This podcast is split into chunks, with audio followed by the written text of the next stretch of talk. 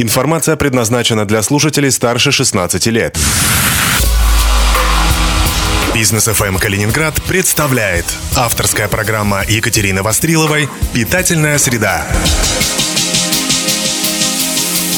Тора Гриль сезонно обновил меню. Мясной ресторан при отеле «Меркур» представил несколько новых блюд в каждом разделе меню. Все подчеркнуто трендовое и местами мясное.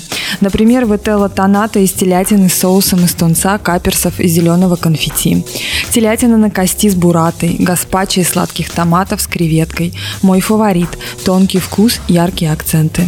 Появились запеченные мозговые косточки, авокадо, гриль с киноа. Цыпленок терияки и морепродукты на гриле.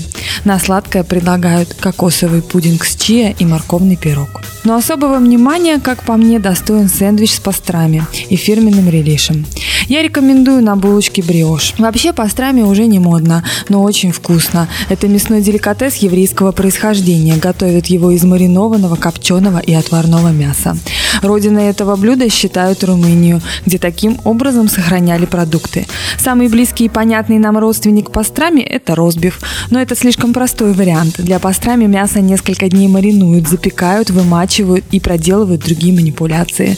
Главное в этом деле не пересушить мясо, сохранив в нем жир. Если все проделано идеально, получается мягкий, нежный и сочный мясной слайс. В Тора гриль с пастрами справляться получается. Релиш, соус из маринованных овощей отлично акцентирует. В результате получается блюдо, прекрасно подходящее для зимнего обеда.